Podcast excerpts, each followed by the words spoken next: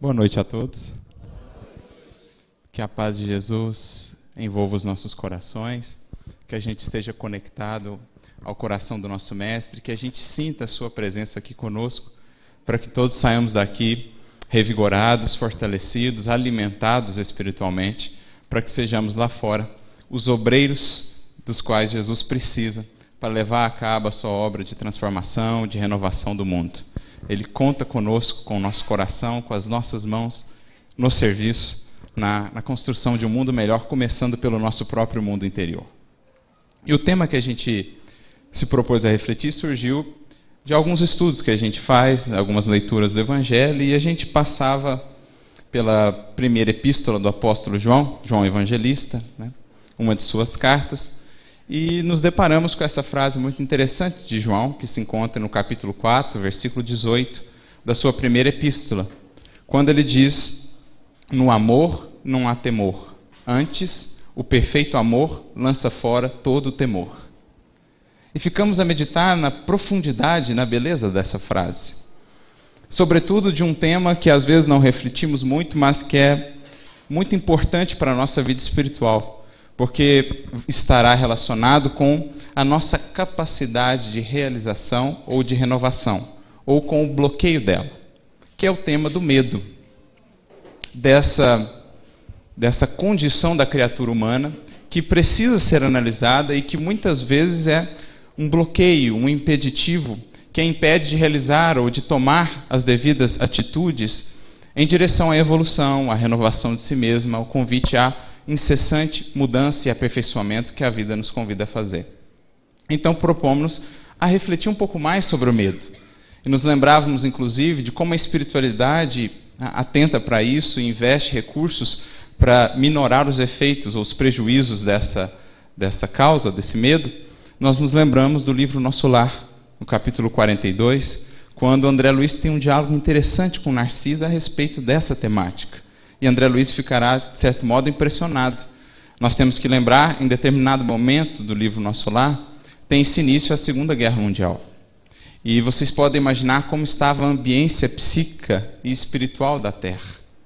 E uma das grandes, um dos grandes, uma das grandes preocupações da espiritualidade superior era justamente com esse clima de medo ou de temor que ameaçava turbar, vamos dizer assim, turvar ou perturbar todas as nações ou toda a humanidade de uma maneira geral, e eles passaram então a desenvolver elementos para lutar ou minorar os efeitos e prejuízos do medo. É nesse momento que o governador espiritual estabelece uma série de exercícios espirituais contra o medo em nosso lar. E André Luiz fica inculcado, mas contra o medo? Por quê? E então Narcisa tem uma fala muito interessante. Ela dirá: Aqui, para nós, o medo é considerado um dos piores inimigos da criatura, porque se aloja na própria cidadela da alma, minando as suas forças interiores. Veja que visão interessante do medo. Para a espiritualidade superior é enxergado, é visto como uma das forças mais prejudiciais à jornada evolutiva das criaturas, principalmente das coletividades. Dirá ela que o medo é tão contagioso quanto as mais contagiosas das doenças. Essa energia envolve as criaturas que partilham que, invigilantes, deixam-se tomar por ela. E a espiritualidade, como primeiro recurso para combater aquele que seria um dos momentos mais obscuros da história da humanidade, desenvolve processos de lidar com aquilo, para que os trabalhadores, que iriam ser justamente aqueles que haveriam de combater ou de amparar a, a humanidade em situação tão difícil, não se abalassem também, para que pudessem manter o equilíbrio diante de cenários tão complicados como o da Segunda Guerra. Então estabelecem exercícios espirituais contra o medo.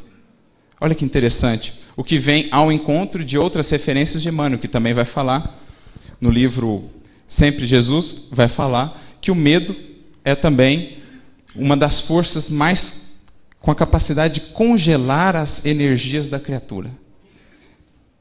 Mais perigoso que a espada é o medo. O homem que teme é um homem vencido. A criatura humana que se deixa envolver pelo medo é uma criatura vencida.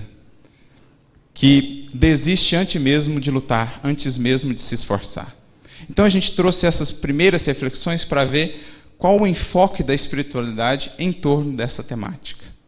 A importância de a gente perceber na nossa vida quais são os nossos medos e como os nossos medos têm bloqueado a nossa ascensão. Como os nossos medos têm bloqueado a nossa disposição em servir. Como eles têm nos impedido da renovação tão necessária de sentimentos, de emoções, de pensamentos. Porque, em geral, às vezes nós estamos envoltos no medo que nos bloqueia em enfrentar uma série de situações que seriam importantes para nosso crescimento, mas estamos ainda congelados, cristalizados, com medo de encarar essas situações, com medo do que elas vão nos mostrar de nós mesmos, com medo do que elas vão nos ensinar. E esse é um dos papéis principais de Jesus, nos ajudar a vencer esses medos. Nos ajudar a enxergar a raiz desses medos, para que trabalhando isso a gente possa seguir com mais segurança, avançando espiritualmente na conquista da paz e da felicidade, que creio seja o anseio de todos nós. Então ele vai justamente, muitas vezes a gente vai perceber, nos levar justamente onde a gente menos desejaria estar, ou na situação que a gente mais temeria estar, porque ali está uma lição, talvez a mais imprescindível, a mais essencial para a sua encarnação, para o momento espiritual em que você se encontra. Jesus vai te conduzir lá, talvez aonde não queiras ir, porque é lá onde você precisa estar. Porque esse é o compromisso de Jesus te levar ou te conduzir, não onde você queira estar apenas, mas, sobretudo, onde você precisa estar. Porque o compromisso dele não é em atender os seus caprichos, mas atender, sim, o projeto de felicidade eterna que Deus tem para você. O projeto de felicidade imperecível que Deus tem para você. E sem enfrentar esses medos, não alcançaremos essa estabilidade. Não alcançaremos essa construção estável, esta construção imperecível e inabalável da felicidade em Cristo, ou da felicidade em Deus. E é isso que Jesus vai nos conduzir, a encarar esses medos. Óbvio que aqui nós não estamos falando daquelas precauções naturais que o instinto de conservação vai nos trazer, que nos impedem de tomar, determinadas atitudes ou de passar por determinadas situações. Há uma precaução natural que zela ou que faz parte do instinto de conservação, de preservar o nosso corpo e a nossa oportunidade de estarmos aqui encarnados. Não é buscar a temeridade. Não, pelo contrário, estamos falando aqui de outro medo. Daquele medo que nos congela, que nos impede de agir, que atravanca a nossa marcha. Esse sim nós precisamos atentar. Caso contrário, estaremos sempre por dentro com o maior inimigo da nossa paz, a minar as nossas forças de realização e de construção no bem. É preciso olhar para a raiz desse medo. E para olhar para a raiz desse medo, para a causa fundamental desse medo, nós vamos fazer uma viagem aqui. Nós vamos voltar lá no primeiro livro da Bíblia. Vamos lá em Gênesis. Vamos estudar um pouquinho, uma faceta de uma história alegórica muito bela, que quanto mais estudamos, mais nos admiramos da profundidade daquela história que tem sido tão mal compreendida e tão menosprezada por nós, com um certo até pedantismo que impede-nos de enxergar a beleza que está por trás daquela alegoria. Não por acaso, Gênesis é o livro mais citado por Jesus, por algum motivo. Talvez nos orientando que nós, com os novos recursos que o Evangelho nos traz, e sobretudo hoje, a doutrina espírita, nós já temos recursos, elementos para ir um pouco além no entendimento daqueles textos, que são sim muito belos. Então nós vamos lá em Gênesis capítulo 3. Depois de um acontecimento que talvez todos já tenhamos ouvido falar, Adão e Eva comem o fruto do conhecimento do bem e do mal.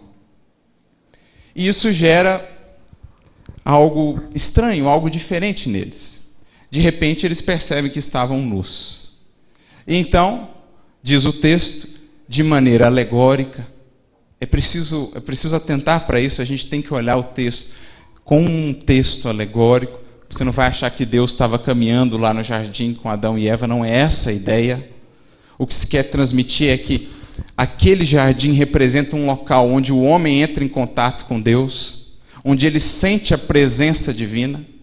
Então, depois de fazer o que não deviam ter feito, Adão ouve a presença do Criador se aproximando. E dirá o texto, capítulo 3, versículo 10, que ouvindo a presença de Deus, ele temeu porque estava nu e se escondeu porque sentia vergonha. Olha que, olha que alegoria interessante. Percebendo a presença divina, depois de ter feito algo que, segundo as orientações divinas, não deveria tê-lo feito, ele sente um temor, sente vergonha e se esconde. O que, que a gente vai trazer aqui para a nossa reflexão do medo? Nós vamos enxergar nisso aí a base daquilo que cria, ou que tem como consequência, esse estado de temor, de insegurança, de incompletude da criatura humana, que a faz temer, que a faz ter o remorso, que a faz ter a culpa. De onde nasce tudo isso? O que que Adão representa? E aquele gesto de Adão representa a criatura que, agora munida do livre-arbítrio, opta por romper com a lei divina. Mas ao romper com a lei divina, no mais íntimo, a criatura sabe que a lei ali está gravada na sua consciência e que ali está a presença divina. Então, ao romper com essa lei divina, ela sente esse incômodo. Ela se sente como se estivesse perante a consciência nu. E por isso ela teme. Por isso isso lhe traz culpa. Por isso isso lhe traz remorso. Porque querendo fugir da lei, ela encontra a lei nela mesma. E então ela teme. Ela sente vergonha do ato que fez, sabendo que intimamente tem bem delineado o que deveria fazer. Esse é o grande símbolo de Adão. Quando diz que ele comeu do fruto do conhecimento do bem e do mal, nós podemos analisar essa passagem de duas perspectivas. Nós vamos nos focar aqui em uma. Em geral, nós não entendemos muito bem o que, que representa esse comer do fruto. Mas quando a gente volta no hebraico, a gente vai entender um pouquinho melhor o, o significado do comer do fruto do bem e do mal que vai ser justamente o que falamos, esse rompimento da criatura com a lei divina, essa desconexão da criatura com o Criador, por meio do seu livre-arbítrio. Porque quando nós vamos no verbo hebraico, o sentido desse comer é mais ou menos assim: a criatura usurpou o lugar de Deus de definir o que é bem e o que é mal e passou ela mesma a definir o que é bem e o que é mal. É mais ou menos assim: você sai da jogada, eu estou no centro e eu defino as regras do universo. É daí que nasce o mal. Por quê? A criatura diz assim: bom, agora que eu sou o centro do universo, você saiu da jogada, eu dito as regras do jogo, eu defino o que é bem e o que é mal. E no meu universo não é mal passar por cima do outro para conseguir o que eu quero. Entende o que é comer esse fruto? É você dizer que você está acima de Deus na definição das leis que regem as nossas relações. Então, no meu universo, não é problema destruir uma nação para conseguir o que eu quero para a minha nação, para enriquecer a minha nação. No meu universo, não é problema ferir o outro, né, romper um compromisso afetivo com o outro para procurar prazer com outra pessoa. Percebem? Se você for na raiz de todos os problemas, é a criatura humana legislando no lugar que pertence ao Criador. Isso é o símbolo do comer aquele fruto. É tirar Deus do centro da nossa vida e colocarmos a nós mesmos. E agora tudo tem de girar em torno dos nossos desejos e dos nossos caprichos. Isso tem um nome que os espíritos dirão ser a raiz de todos os males da humanidade. Egoísmo. O ego está no centro e tudo agora tem que girar e atender ao ego. Egoísmo, egocentrismo. Não é esse o nome que nós damos? Então, toda aquela alegoria de Adão, no fundo, é a história do homem que rompe com Deus, mas quando ele rompe com Deus, o que, que acontece? Que a gente acabou de, de citar aqui. Ele ouve uma voz no jardim. Que voz é essa no jardim que o alerta do ato que ele fez? A presença divina que ali está o alertando. E para não ter que lidar com essa voz, o que que o homem faz? A criatura humana foge. Se esconde, porque ela tem vergonha, porque ela se sente nu. Porque diante de Deus todos nós estamos nus. Essa é a grande realidade. Você pode colocar todas as capas que você quiser, mas diante da verdade, diante da lei e da sua consciência, você está nu. Esse é o símbolo. E essa é a base da nossa reflexão hoje. Toda essa problemática, todos os conflitos da criatura surgirão desse problema fundamental. Porque ao fazer isso, ou ao proceder assim, isso tem um ônus. Isso tem uma consequência. Quando a criatura rompe com Deus, fica ali um imenso vazio e fica uma imensa sensação de insegurança, incompletude, fragilidade e medo. Porque só temos real segurança, estabilidade, confiança e plenitude quando conectados com Deus. Mas quando escolhemos, pelo egoísmo, romper com Ele, falta o que é essencial. E fica um imenso vazio no lugar do qual nascem todos esses conflitos: insegurança, medo, incompletude. Por isso, na homeopatia, por exemplo, eles vão chamar de a psora primária, o adoecimento primário da criatura, que é a raiz fundamental de todos os outros, desconexão com Deus. Que é o que os Espíritos vão nos dizer também. Questão 614 do Livro dos Espíritos, a primeira da terceira parte das leis morais quando Kardec pergunta o que é a lei natural. E a resposta, a lei natural é a lei divina, a lei de Deus. Ela diz ao homem o que ele deve fazer e o que ele deve deixar de fazer. E ele só é infeliz quando dela se afasta.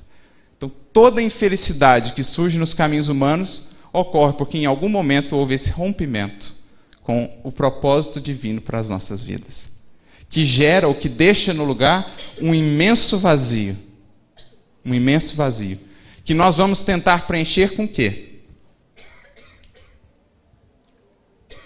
Você está com um imenso vazio interior. Aí tem muitas maneiras que a gente vai tentar preencher esse vazio. Que a gente vai tentar encobrir esse vazio. Não é isso que eles fazem? Eles pegam lá a folha e colocam para tentar encobrir a sua nudez, a sua fragilidade. O que, que a criatura humana vai tentar fazer para encobrir o vazio da desconexão com Deus? que atrasa essa tamanha insegurança. Vai buscar preenchê-lo com as coisas exteriores. Como? Então vou buscar preencher o meu vazio interior buscando desesperadamente a fama e o reconhecimento. Porque isso me traz uma falsa sensação de que estou novamente pleno, de algo que me preenche, mas de maneira frustrante descubro cedo ou tarde que aquilo de fato não preenche traz uma sensação momentânea de preenchimento, mas logo depois eu preciso mais. Então eu ganhei tantas curtidas, daqui a pouco tantas curtidas não basta mais, eu preciso de duas vezes curtidas. Eu apareci em tantas revistas, daqui a pouco uma revista só não basta mais, eu preciso de tantas e tantas revistas. Se não pela fama, a criatura vai buscar preencher pela fortuna. Eu tenho isso, Hoje isso basta, daqui a pouco isso não basta mais, eu preciso dobrar. Daqui a pouco o dobro não basta mais, eu preciso triplicar. E assim a criatura vai numa busca em glória para preencher esse vazio com aquilo que de fato não pode preenchê-lo.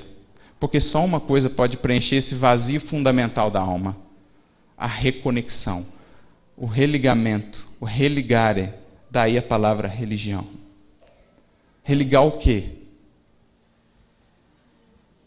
cada um de nós a nossa origem, ao propósito das nossas vidas, a nossa destinação. Então, se não é a fama, se não é o dinheiro, é o prazer. A busca desregrada pelo prazer. Aquilo sacia por um momento esse imenso vazio, mas daqui a pouco eu busco mais e de maneira cada vez mais desequilibrada. É como beber a água do mar. Quanto mais se bebe, mais sede se tem. Porque Jesus mesmo já dizia: quem beber dessa água terá sede amanhã, terá sede novamente. Só quem beber da água que eu lhe der, nunca mais terá sede. Então a criatura vai tentando desesperadamente completar esse vazio que a torna insegura, que a faz temer, mas não consegue completar com aquilo que encontra fora de si. E mais do que isso, essa tentativa de completar esse vazio essencial da desconexão com Deus com aquilo que está fora gera um outro problema, que agrava ainda mais esse temor ou esse medo. Qual o problema? O medo de perder. O medo de perder aquilo que você acha que te faz feliz. Por quê? Buscando desesperadamente saciar essa sede, você projeta essa saciedade onde? Em objetos, em cargos, na fama, em circunstâncias, em pessoas. E acredita que são, ou que é isso que está fora de você que irá preencher-te. Mas tem um ônus agora você vai temer perder aquilo que acha tão essencial.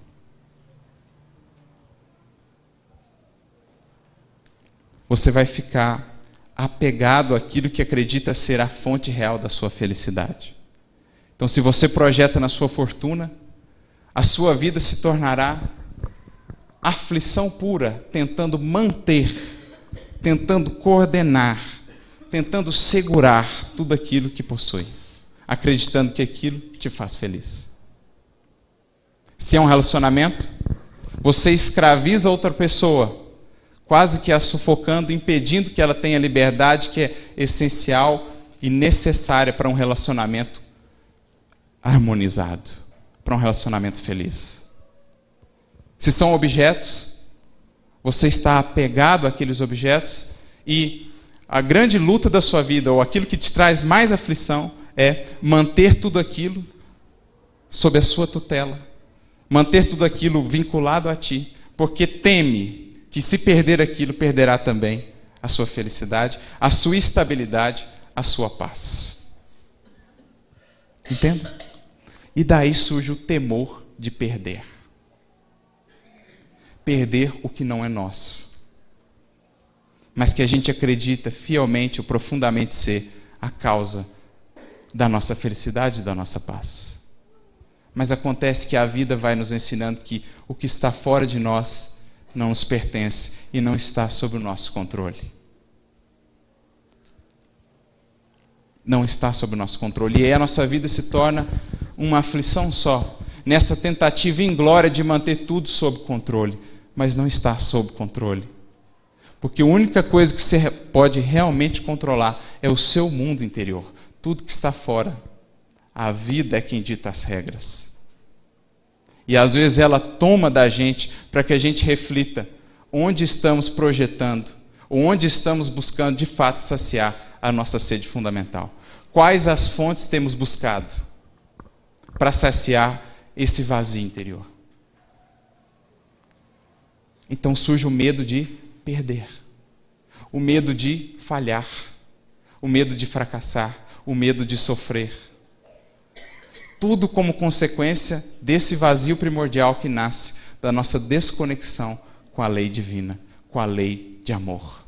Porque o amor, sim, é essa fonte que sacia a sede fundamental da criatura e que traz a cada um de nós plenitude. Plenitude, pela conexão com Deus. Então eu temo perder o meu cargo, eu temo perder aquele ente querido, eu temo perder objetos que me são caros.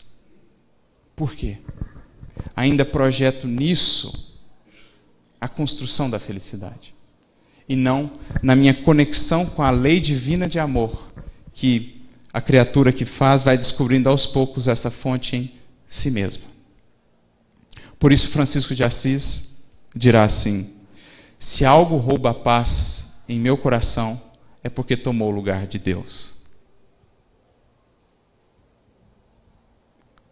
Se algo tem tomado ou roubado a minha paz, é porque está ocupando um lugar que centralmente deveria pertencer a Deus.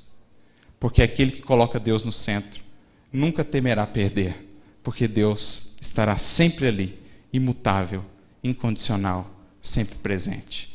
Mas qualquer outra coisa além disso é transitória, muda e, portanto, está sujeita às mudanças naturais da vida. Esse é, inclusive, um dos cernes da doutrina budista. A origem do sofrimento na visão de Buda. O apego.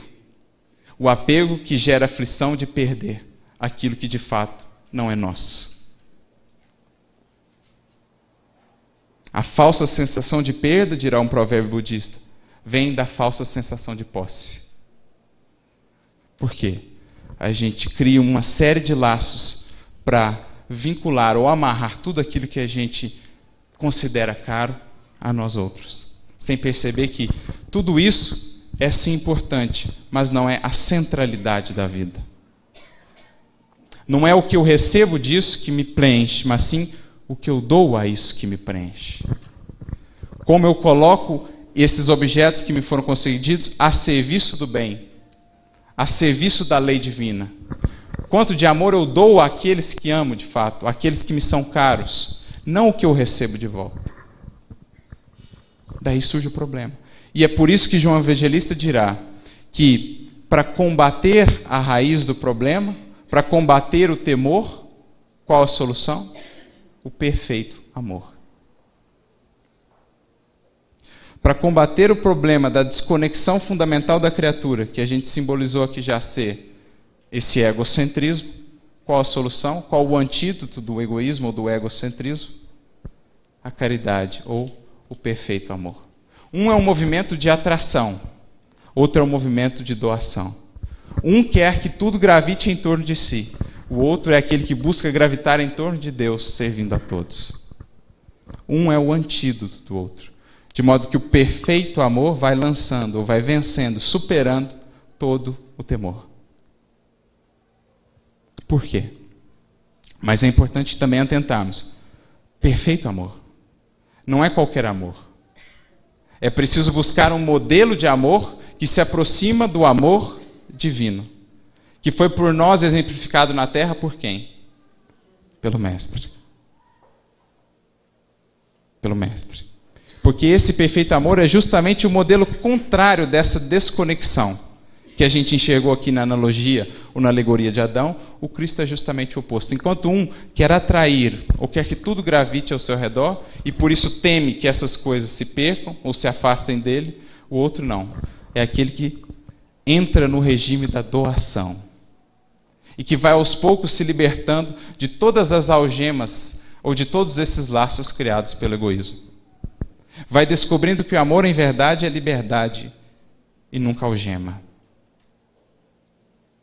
e vai percebendo que a grande felicidade da vida não está naquilo que a gente possui ou naquilo que a gente recebe, mas naquilo que a gente consegue criar ou gerar ou distribuir. Vai descobrindo que na minha relação, o que me faz feliz não é o que o outro me devolve para o amor que eu dou para ele, é o próprio amor que eu já consigo dar para ele. Porque nos relacionamentos em geral, nós buscamos alguém que nos complete. Mas o relacionamento harmonioso não é aquele entre duas metades, mas entre dois inteiros que partilham, que dividem, que harmonizam princípios, objetivos de vida, propósitos existenciais. E enquanto eu buscar no outro a minha metade, estarei sempre incompleto, mas no dia que eu me completar, estarei realmente apto a ter um relacionamento maduro e harmonioso porque encontrei em mim a felicidade que agora escolhi partilhar com o outro.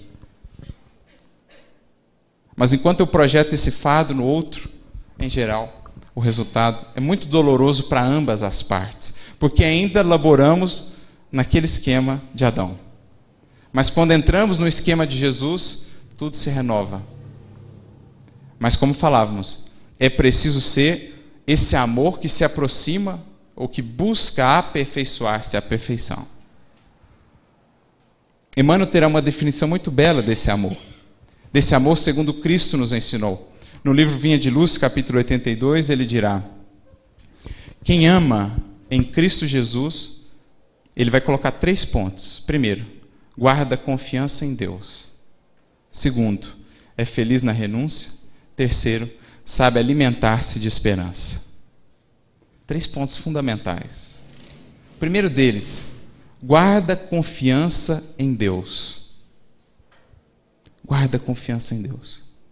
Esse amor que vai se aperfeiçoando segundo o modelo que Cristo nos deixou, é aquele que entende que acima de nós, acima da criatura que nós mais amamos, existe um ser. Existe um ser que ama a todos indistintamente e infinitamente.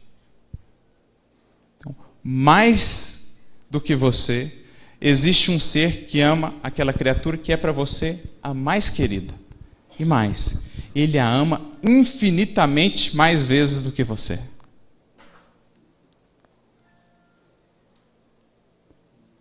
Infinitamente mais do que você. E, no entendimento dele, foi melhor para ela que ela não estivesse aqui agora com você momentaneamente. Mas isso é um projeto de amor dele para você e para ela.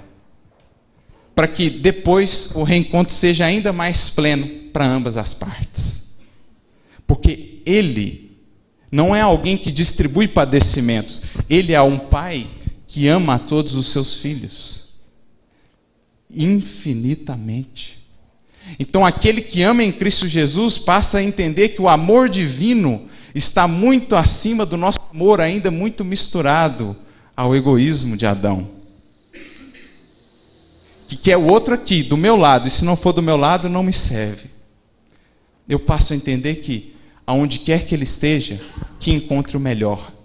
Eu liberto o outro para que ele também se liberte e siga caminhando, adiantando-se no rumo que não aguarda a todos nós da evolução infinita.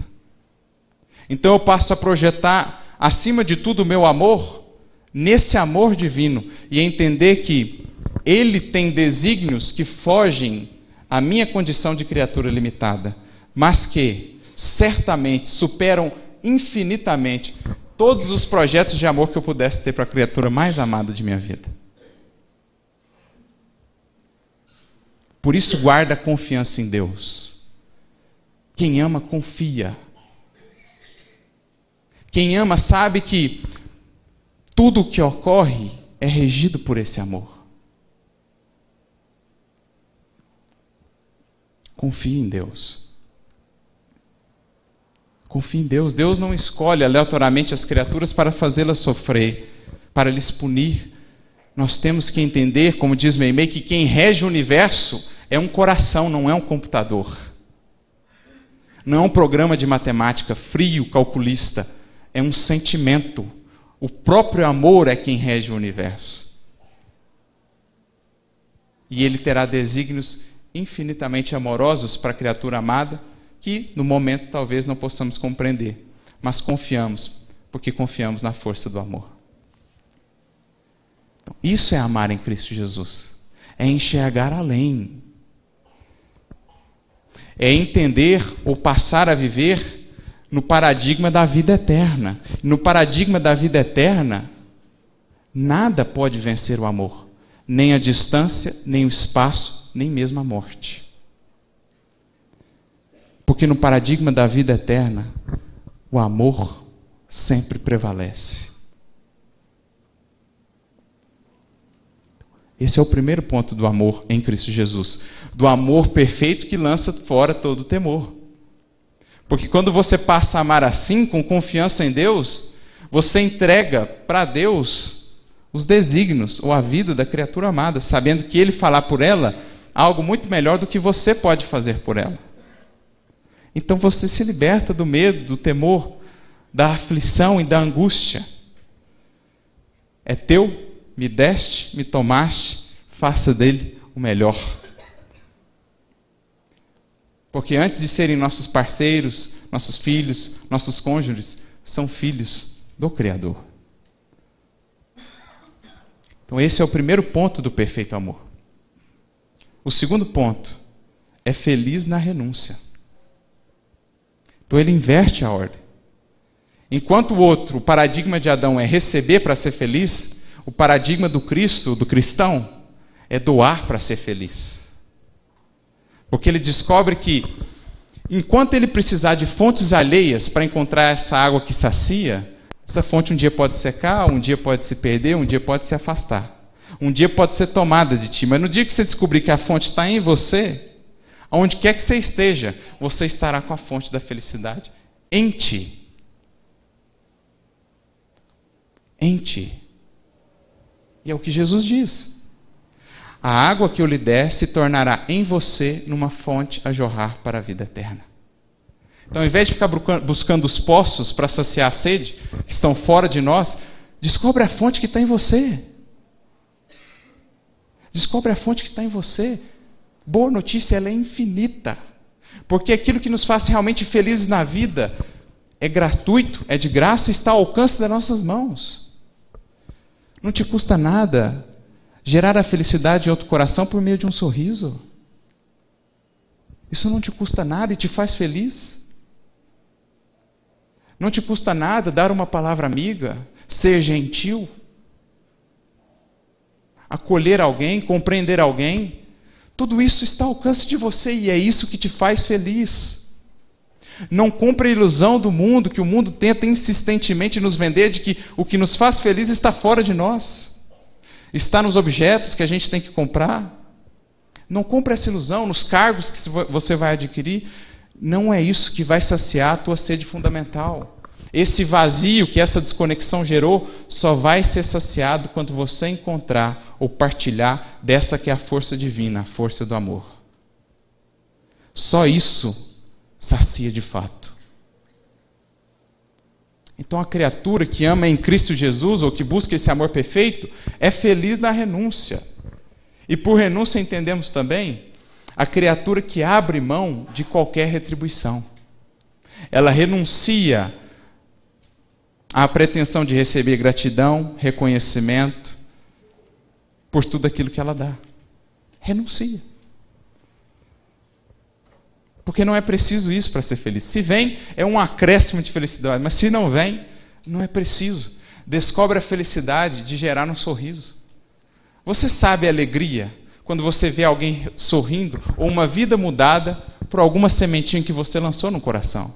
Essa alegria não tem preço na terra, só tem preço e valor no céu. E essa está ao seu alcance. É o que Jesus queria dizer quando fala assim: quem deixar pai, mãe, filhos e filhas por amor a mim. Muita gente entende aquele deixar como romper os compromissos sagrados da família. Não é isso que Jesus quer dizer. Jesus está falando assim: renuncia à gratidão, ao reconhecimento deles. Se agora não te compreendem, um dia te compreenderão, mas siga amando-os mesmo assim. Porque é isso que te faz feliz, é isso que te eleva, é isso que te aperfeiçoa. Então, ama, mesmo se não te compreendem. Um dia compreenderão, mas ama. Porque isso depende só de você, não do outro. O outro, ninguém jamais poderá te impedir de amar. E o que muitas vezes nos faz sofrer ou nos faz temer numa relação, que gera a tremenda aflição do ciúme, da inveja, o que? Justamente a necessidade de reconhecimento, a necessidade de gratidão, de receber para dar. Quando a gente não tem isso, a gente reclama, a gente sofre, a gente vive em aflição, a gente tem ciúme, porque a gente está guardando o retorno. Está guardando o retorno. Mas quem ama o perfeito amor vai removendo mais essa fonte de temor. Porque encontra-se em plenitude resolve partilhar essa plenitude com o outro. Não vê no outro uma metade que tem que te preencher, já se entende como preenchido e agora resolve partilhar essa alegria, essa satisfação de ser inteiro com aquele outro. Essa é a criatura feliz, porque não tem medo de perder a sua metade. Porque entende que se a sua metade quiser seguir outro caminho, seguirá amando-a mesmo assim. Porque já se sente inteiro. Estes são os relacionamentos, como dirá Fernando Pessoa, que de fato prosperam. Não das pessoas que se completam, mas daquelas que se complementam. Já são inteiras por si, mas agora unidas podem fazer ainda mais, porque olham na mesma direção e no mesmo sentido. Então não tem medo de perder, porque já estão inteiras. É feliz na renúncia, aprendeu a doar-se. E, terceiro ponto, sabe alimentar-se de esperança. Porque, como falávamos, já passa a viver no paradigma da vida eterna. Se não me entendem agora, temos eternidade afora. E na eternidade, tenho certeza que um dia estaremos juntos, unidos, em esferas que nós ainda não podemos imaginar, de tamanha beleza, de tamanha paz. Essa é a força das mães. As mães se alimentam de esperança. Porque vem no filho agora, repleto de dificuldades e problemas, mas elas se alimentam de esperança. Vem nele aquele ser que ele virá um dia a ser. E por isso seguem amando, seguem doando sem exigir nada. Porque aprenderam a alimentar-se de esperança. Como Jesus disse a Joana de Cusa, que veio reclamar com ele das dificuldades que tinha com o marido, que não aceitava Jesus, é preciso perder as esperanças na terra, Joana, para conquistar as esperanças no céu. Se hoje ele não te compreende, um dia te compreenderá. Se hoje o teu filho não entende o seu sacrifício e a sua abnegação, um dia entenderá. Temos eternidade afora e o amor vence todas as distâncias e todo o tempo. Então alimenta-se de esperança. Não olha a criatura como ela é, mas o que ela pode vir a ser. E por isso segue investindo. Não vê o bloco de mármore, vê a estátua em potencial e por isso segue cinzelando. Como dizia Michelangelo, quando perguntaram para ele a respeito das suas obras, não, eu, eu já vejo, eu já vejo ele ali dentro, eu só o liberto. Eu já vejo o anjo, a estátua pronta ali dentro, eu só vou lá e o liberto. É aquele que vê além, alimenta-se de esperança. Esse é o perfeito amor. E é esse perfeito amor que lança fora todo temor porque agora passa a confiar. Porque agora passa a encontrar em si mesmo essa força de seguir avançando, apesar de todas as dificuldades. Porque agora aperfeiçoa a sua fé e reconecta-se com Deus. Todo o problema não surgiu da desconexão? A criatura que passa a vibrar e agir no amor reconecta-se com Deus e, portanto, readquire a sua confiança, a sua força, a sua serenidade para passar por todos os obstáculos porque o amor passa a enxergar o mundo com outras lentes. Porque para a criatura que caminha no amor, para a criatura que vive na lei de amor, o que, que ela vai temer? Quem vive na lei de amor, o que, que vai temer no universo? Se o único inimigo de fato da nossa paz e da nossa felicidade está em nós, na ausência do amor ou na desconexão da lei de amor, para aquele que passa a viver na lei de amor, o que, que ele vai temer? Como dizia Paulo, se Deus é por nós, quem será contra nós? Se a criatura está na lei divina, no caminho divino, o que, que ela vai temer? Tudo o que ocorre, dirá Paulo também, concorre para o bem daqueles que amam a Deus. Pode acontecer algo com o seu corpo, mas você não é o seu corpo. Você é um espírito imortal. Aquele que caminha, portanto, no amor é inabalável. Vide Jesus. Inabalável. Podem ferir o seu corpo, mas, mesmo aí, você enxergará tudo aquilo com outros olhos. Porque onde o mundo enxergava uma situação desesperadora, por exemplo, nos circos, os mártires enxergavam a oportunidade de dar o seu óbolo de testemunho ao amor que tinham por Jesus. Então a maneira como eles enxergavam aquela cena é diferente da maneira com que os romanos enxergavam a cena. Para eles era algo desesperador, onde já se viu morrer ser comido por é, ser morto comido por um leão, mas para os mártires, usando a lente do amor, aquilo era uma oportunidade de dar o testemunho do quanto eram gratos e do quanto amavam aquele que havia lhes dado a vida em novo sentido, a vida em abundância. É isso que amor faz. Ele renova as lentes. Então, aquilo que parecia uma situação de apenas dor passa a ser enxergada pela lente dos que amam como oportunidade de aperfeiçoar ainda mais esse amor que confia em Deus, que é feliz na renúncia e que alimenta-se de esperança.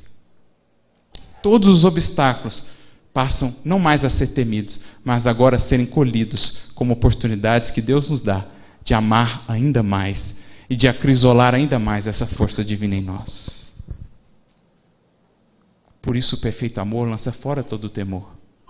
Se esse medo, se essa insegurança, se essa incompletude nasce do afastamento da lei divina, que é sumamente amor, a reconexão com essa força vai lançando aos poucos fora todo o temor porque a criatura passa a andar agora amparada ou sustentada pela consciência tranquila, pela sensação do dever cumprido e principalmente pela confiança que mantém em Deus. E essa criatura nada teme. Essa criatura enxerga todos os obstáculos como oportunidade. Essa criatura desenvolveu aquilo que chamamos de coragem, que do latim é agir com o coração. Ser corajoso é agir com o coração, ou deixar-se ser conduzido pelo amor. O que é bem diferente de ser temerário. Temerário, que é buscar o outro extremo. Num extremo nós temos o medo, no outro extremo nós temos a temeridade, e no meio a virtude, coragem. Que é aquele que é conduzido pelo amor. Porque o temerário também age sob impulso, age com imprudência. O temerário acha que é maior que Deus e testa a Deus. Não, tem muita fé. Vou lá e pulo no rio sem saber nadar. Tem muita fé. Morre afogado. É temerário. Isso não é coragem. Isso é temeridade. Aquele que tem coragem atua com confiança, mas com prudência. E fica no caminho do meio, porque é guiado pelo amor e não pelas paixões. As paixões estão nos extremos, ou medo que congela, ou temeridade que incendeia, como dirá Emmanuel? A coragem está no meio. Mais ou menos Paulo. Um ato que ele teve que foi muito questionado e até criticado pelos cristãos. Quando ele recorre à audiência a César. Muitos pensaram, e Paulo está com medo do testemunho. Paulo está com medo de morrer. Mas se ele não tivesse feito aquilo, nós não teríamos uma epístola aos Hebreus, nós não teríamos muitas de suas cartas e muito da sua ação. Porque ali ele foi prudente, não foi temerário. Coragem sim, mas ele sabia que ainda não era o momento. E como era inspirado pelo amor, ele recorreu ao recurso que tinha. Não, eu quero uma audiência com César, então. Me levem lá. Porque ele sabia que se ele ficasse ali, ele ia ser morto pelos judeus. Isso é ser corajoso. Agir com o coração inspirado pelo amor divino, sem ser medroso, sem ser temerário. É buscar esse caminho do meio. E as vicissitudes da vida vêm justamente nos ensinar a buscar esse caminho do meio, da coragem para vencê-las, de ter o coração a nos guiar. Por isso dirá Guimarães Rosa numa frase que gosto muito: a vida é assim mesmo. Ela esquenta e esfria, aperta e daí afrouxa, sossega e depois desinquieta. O que ela quer da gente é coragem. A vida é assim. Uma hora está frio, outra hora está quente. Uma hora está apertado, outra hora está sossegado. Mas o que ela quer da gente com isso? coragem. Coragem para saber lidar com os momentos de facilidade com os momentos de dificuldade.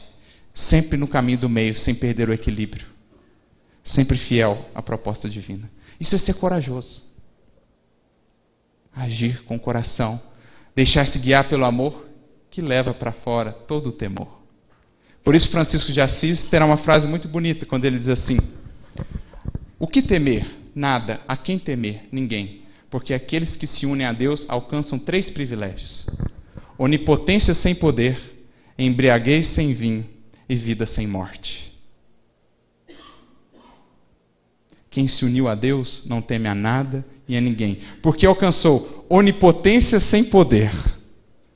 Porque a nossa fortaleza não está nas coisas, não está na saúde do corpo, não está na fortuna, não estão nos encargos. Isso a vida pode levar de um instante para outro. A nossa fortaleza está onde? Em Deus.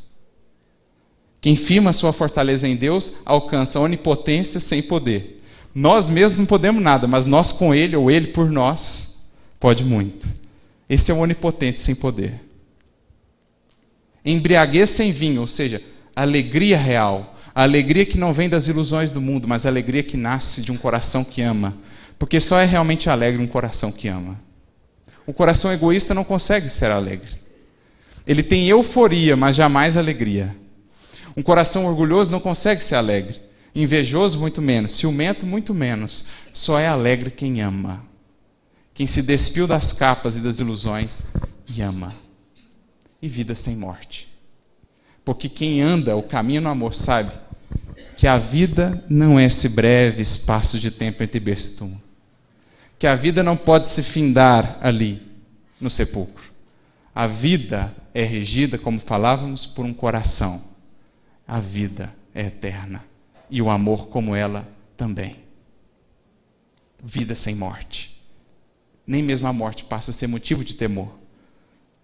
Porque agora, munidos da consciência tranquila, da fé no futuro, da esperança que nos deslinda ou que nos desvela sempre horizontes mais vastos, e da caridade que nos faz harmonizados com essa lei divina, não temos mais nada a temer. É o que os Espíritos dirão na questão 941. O justo não teme a morte. A fé lhe traz a certeza do futuro, a esperança lhe descortina novos horizontes. E a caridade faz com que com a consciência tranquila, ele não teme em nenhum lugar o olhar de ninguém, porque sabe que está muito bem consigo e com a lei. É mais ou menos essa reflexão que gostaríamos de trazer. Desse perfeito amor que Cristo vai nos ensinando, que vai lançando fora dentro de nós, removendo todas as fontes de temor. Porque o medo de perder é ainda o medo do apego.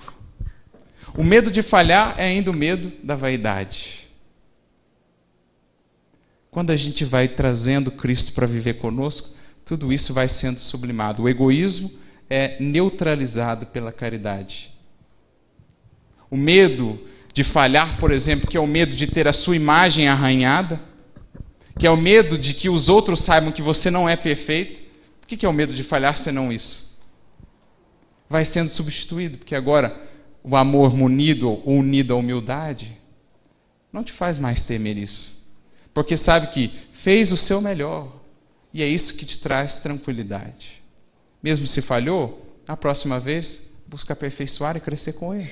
Então não há o que temer. E é para isso que Jesus vai nos conduzir para enfrentar esses medos. Digo pessoalmente, um imenso medo de falar em público. Imenso. Mal conseguia falar para duas pessoas. Quando vi, estava falando e enfrentando aquele que era talvez um dos maiores medos, que remontava a má utilização desse recurso em outras experiências. Porque o medo muitas vezes remonta a isso também. Mas Jesus tem um compromisso conosco de nos levar a essas situações que nos farão facear ou encarar novamente aquilo que é em nós fonte de medo, para que agora, envolvidos pelo amor ou guiados, conduzidos pelo amor, possamos ter aquele amor que cobre a multidão dos pecados e sublima em nós essa fonte, passando a utilizar tudo que temos a serviço do bem. Então é com esse sentido, ou nesse sentido, que eu gostaria de encerrar a reflexão com um texto de Santa Teresa de Ávila que creio vai vir bem a calhar aqui nesse contexto do medo. Dessa força ou dessa fortaleza que nós buscamos em Deus, guiados ou sustentados, unidos a esse amor divino e, portanto, encontrando a verdadeira confiança, a verdadeira estabilidade. O texto dela, talvez muitos já tenham ouvido falar, nada te perturbe. E ela vai dizer: nada te perturbe, nada te espante tudo passa, Deus não muda. A paciência, tudo alcança. Quem a Deus tem, nada lhe falta. Só Deus basta. Eleva o pensamento, ao céu sobe, Por nada te angusties, nada te perturbe. A Jesus Cristo segue com grande entrega, e vem o que vier, nada te espante. Vês a glória do mundo? É glória vã. Nada tem de estável, tudo passa. Deseja as coisas celestes, que sempre duram. Fiel e rico em promessas, Deus não muda. Ama-o como merece, bondade imensa. Confiança e fé viva, mantenha a alma. Quem crê, que quem crê e espera, tudo alcança. Quem a Deus tem, mesmo que passe por momentos difíceis, sendo Deus o seu tesouro, nada lhe falta. Ainda que tudo perca, só Deus basta. Porque encerramos também com aquele salmo. Ainda que caminhasse pelo vale da sombra e da morte, não temeria mal algum, porque tu estás comigo. O Senhor é nosso pastor e feliz daquele que projeta o seu tesouro, a sua segurança e a sua fortaleza em Deus, porque só Deus basta. Que Jesus nos abençoe a todos, muita paz e muita luz.